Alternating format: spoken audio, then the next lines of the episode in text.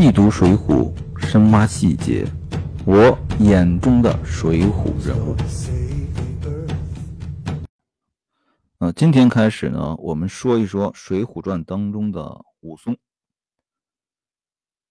这《水浒传》当中这一百零八条好汉，如果给他们评奖的话，啊，我想武松肯定能拿一个最受读者欢迎奖。啊，因为不止我一个人，啊，最喜欢武松这个人物。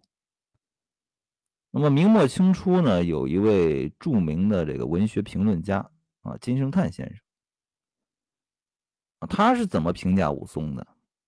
啊，他这样说：说武松天人也，啊，具有鲁达之阔，林冲之毒，杨志之正，柴进之良，啊，阮七之快，李逵之真，花荣之雅。石秀之景，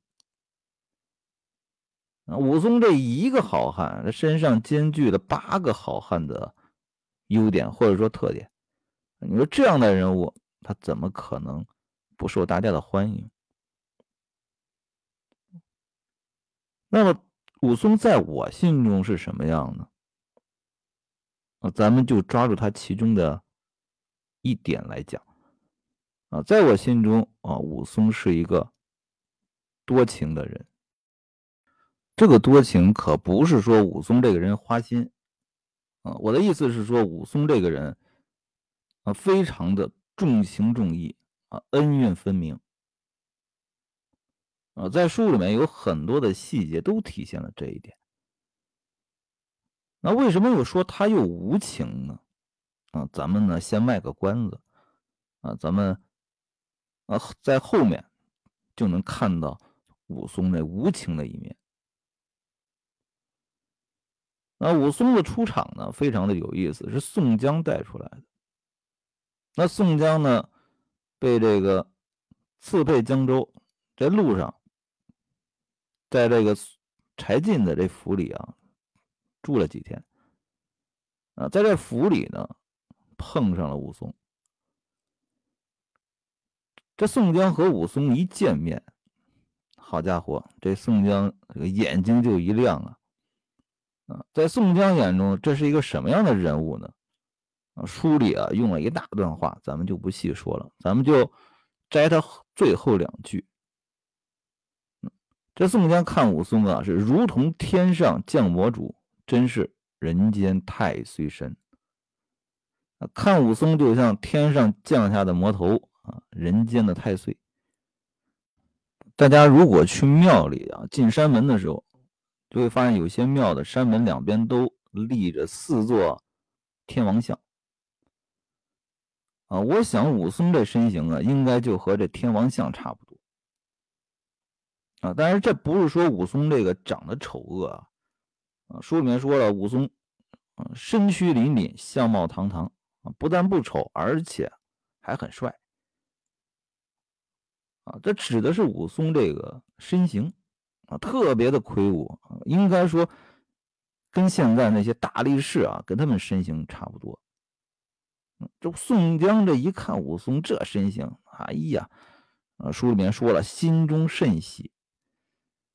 你这两个男的，你你心中甚喜个什么也不知道啊。但是宋江是一下子就喜欢上这个武松这位兄弟了。啊，于是呢，在这个柴进这府里呢，宋江就每天就带着武松，天天啊吃喝聊。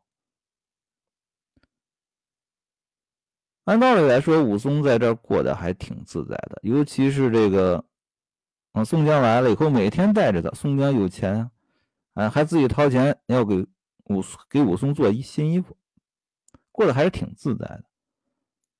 但是呢。这武松要走，为什么要走呢？啊，很简单，他要找他的哥哥武大郎。啊，他是这样说的：啊，小弟的哥哥多时不通信息啊，因此呢要去望他，去探望他。这宋江呢，哪舍得让这武松走？咱们原来。讲过啊，宋江要接纳这些好汉啊，那是不惜余力的。虽然和武松啊相处了几日，但是呢还没有把武松拿下呢，那不舍得放武松走。啊，他想留住武松，但是留不住。啊。武松这个人啊，从出场他其实就是一个很正的形象。啊，非常的重情义。啊。虽然他的哥哥武大郎大家都知道什么形象。但是呢，武松对他的哥哥情深意长，那感情非同一般。可能有读者会这样去想啊，你看你这武松啊，你对你的哥哥武大郎啊，非常的有感情，但是呢，你要光给他惹事儿，哎呀，你要不是给他惹事儿，打伤了人，你怎么会跑到江湖上来呢？我觉得这这说这话就不对了。啊，为什么武松啊年少的时候整天喜欢打架生事？其实原因很简单，啊，武松和他的哥哥啊父母双亡，两个人的相依为命，可以说是武大郎一手把武松拉扯大的。大家想，武大郎那个模样，那肯定天天受人欺负呀。对吧？那武大郎这个人生性又懦弱，好多事儿呢，他也处理不了，他也没办法。那你想想，他的弟弟武松那该怎么办？他武松如果再和他哥哥一样懦弱，那他们这两兄弟还怎么生活？所以说，武松啊，从小喜欢打架惹事，我觉得就是被环境逼的。啊，或者说他不愿意再看到他的哥哥受人欺负，那他必须得站出来。这他从小就养成的一个彪悍的性格。但是这并不影响他重情重义这一点。啊，在武松的一再坚持之下呢，这宋江没留住他，啊，只好呢让武松。回去探亲去了，啊！但是呢，咱们讲过啊，宋江在送武松的时候啊，上演了一个什么十里相送的一个戏码，啊，送了一程又一程，送了一程又一程，啊，最后这武松被打动了，咱们说武松重情重义啊，这你看你这宋江啊，也是江湖闻名的好汉，这武松也是早就听说过宋江的大名。在心目中，宋江那也是个大哥啊！你看，大哥对我这么好，啊，咱不能不识抬举啊！那最后临别的时候，那武松主动提出啊，要和宋江哥哥咱们结拜为异姓兄弟。这宋江的目的达成了，这高高兴兴的就算是放这个武松走了。这武松呢？背着行李辞别了宋江呢，就开始踏上了回乡之路。走了几日呢，啊，来到了这个阳谷县的地面。走到这晌午时分呢，这肚中呢饥渴，就看见前面呢有一个酒店，挑着一面酒旗在这门口，啊，上面写着五个字，叫做“三碗不过岗”。这武松呢，进到里面坐下，啊，把手里的哨棒啊靠在桌子上，也叫主人家啊，快把酒拿过来。那店主人呢，就拿了三个碗过来啊，一双筷子，一碟热菜放在这个武松面前，然后呢，给这武松倒了一碗酒。这武松呢，拿起这酒碗啊，一饮而尽。啊，叫道：“啊，这酒好生有气力！”，这个时候你注意啊，这是宋朝的酒。宋朝的酒大家应该知道啊，它可不是咱们现在的这个白酒。这白酒古代叫什么叫烧酒啊？那时候说的酒啊，有点类似于我们现在的米酒啊，或者说黄酒，顶多类似于黄酒，度数不高啊，一般来说度数不高。大家看这个传统小说里面啊，经常会说啊，《水浒传》里面也有描述，说你这酒是酸的。有的读者可能就会奇怪了啊，你说这酒不好喝啊，这是有的啊，这酒怎么可能会酸呢？这说的就是我们说的米酒啊，米酒会酸，放的时间长了啊，或者说这个发酵的不好，就可能会变酸啊。那白酒是绝对不可能变酸的。这武松喝了一碗啊，夸这酒真的有气力，说的什么？这酒啊，酒精度数比较高啊。一般咱们酿这米酒啊，这酒精度数就上不去。技术有限啊，这家店啊，他这个酒酒精度就高。这武松呢，这酒啊喝的痛快啊，于是呢，让店家呢又给他切了两斤熟牛肉啊，端上来，然后呢，这店家又给武松倒了一碗酒。这武松端着酒碗呢，又是一饮而尽啊，又喊了一声“好酒”。那店家呢，马上呢又给他。倒了一碗，这武松啊，第三碗酒啊，又是喝完了，但是这店家呢却不来倒酒了。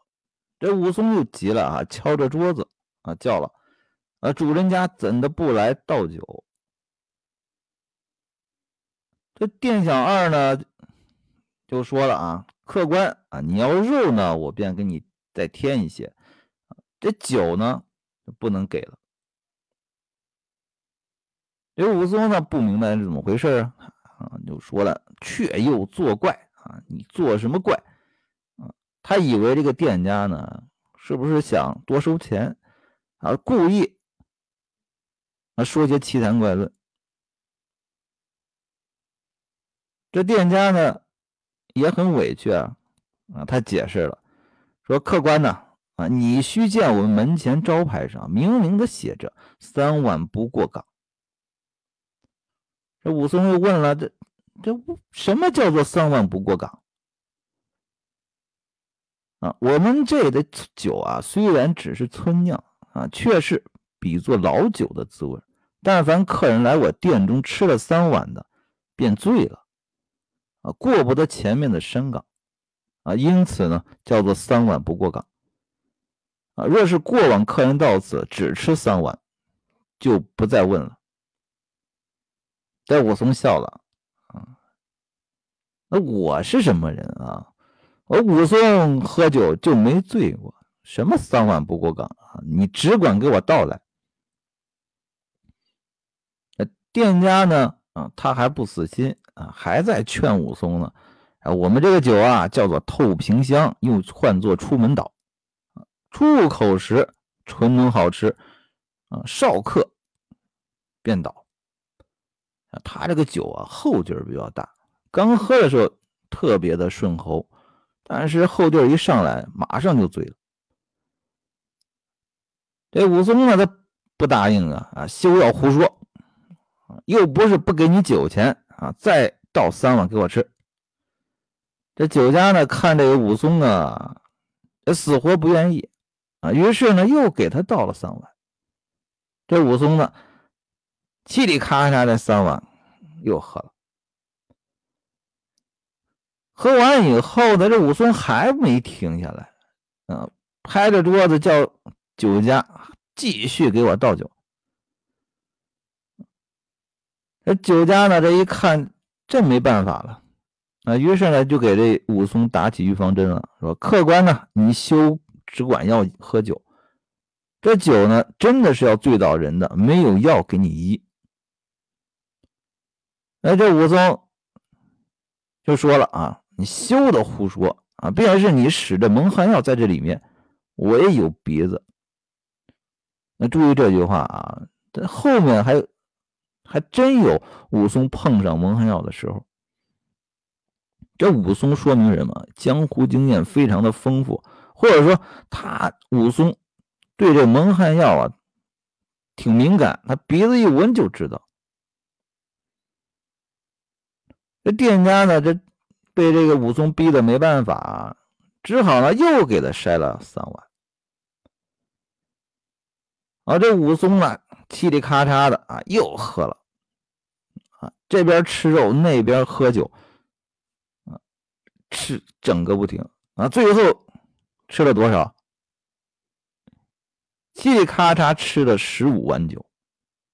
啊，一般的客人吃三碗。就主动就停了，就不再要了。这武松嘁里咔嚓吃了十五碗酒，最后吃的酒醉饭饱。这武松呢，啊，走出门，笑着说：“啊，你不是说三碗不过岗吗？啊，你看我现在是不是好好的？啊，提着哨棒，结算了酒钱，啊，扭头就走。哎，这酒家呢？”还不放他走啊！赶出来叫他，客官哪里去？哎，这武松奇怪啊，就立住了，就问：“你叫我做什么？我又没少你的酒钱。”啊，这酒家呢，真的是脾气不错，就说：“我是好心啊，你这个酒吃的太多了，这岗子啊，你不能过啊，你可以看一看。”前面贴的有这个官府的榜文啊，怎么回事呢？这岗子前面啊有一个吊睛白额大虫，也就是我们说的老虎啊，晚了就会出来伤人，已经坏了二三十条大汉的性命啊。如今呢，这官府呢就令这周围的这猎户啊捉着老虎，然后呢。在这四处呢，张贴榜文，让这个往来的客人啊，必须得成伙结队在这中午时分呢，过这山岗啊，其余时候不允许过岗。为什么？怕这是老虎伤人。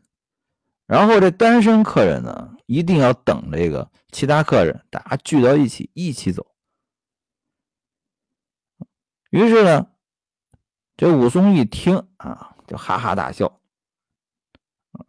你这是欺负我是外地人是不是啊？我是清河县人啊，这条景阳冈上少说也走过了一二十回，哪里有什么大虫啊？你这家伙呀，不要拿这种话来吓我，我知道你想干嘛，你不就是想骗我到你这店里住下吗？再赚我点房钱啊？我偏不听你的。这酒家挺委屈啊，我这是好心好意啊！你要不信，你来我店里看看榜文啊，我这儿有榜文，官府的认证的。这武松啊，这时候其实啊，都已经喝多了，脑子就已经一根筋了，这性子也起来了。你少在那儿胡说八道啊！便就是有老虎，我也不怕。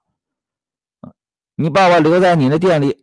是不是想半夜三更谋我的钱财，害我性命，拿着大虫吓唬我？这店家一听，这真是再好的脾气也忍不住了。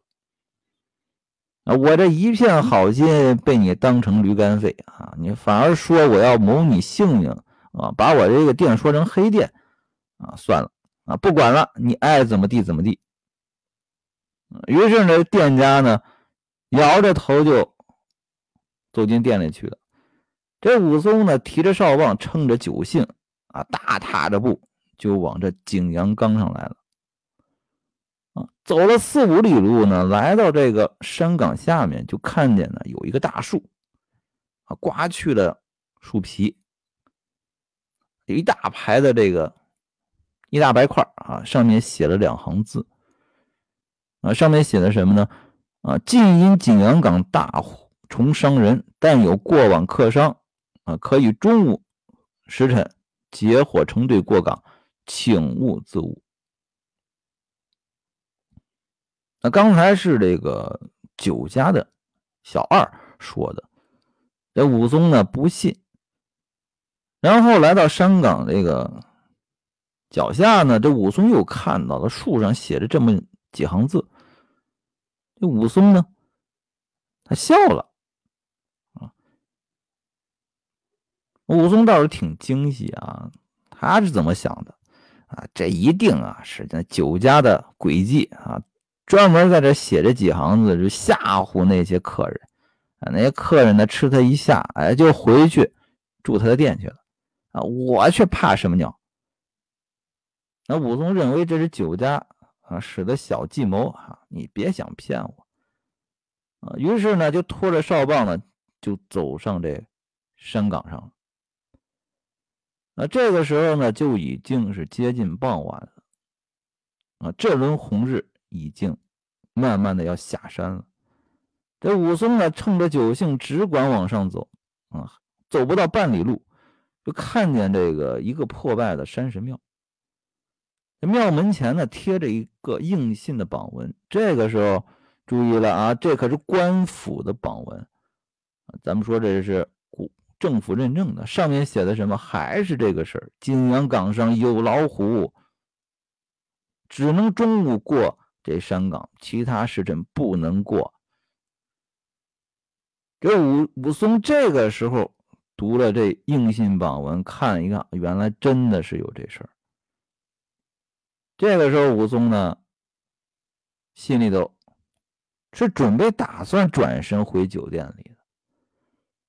但是呢，这转头又想，我要回去了，肯定要被那酒家耻笑，那不是好汉所为，这不能回啊。然后又想了一会儿啊，说怕什么啊？只顾上去看看怎么地，看看情况再说。那到底武松上到山上有没有老虎？那碰到老虎，这武松。能斗得过他吗？啊，我们下回来讲。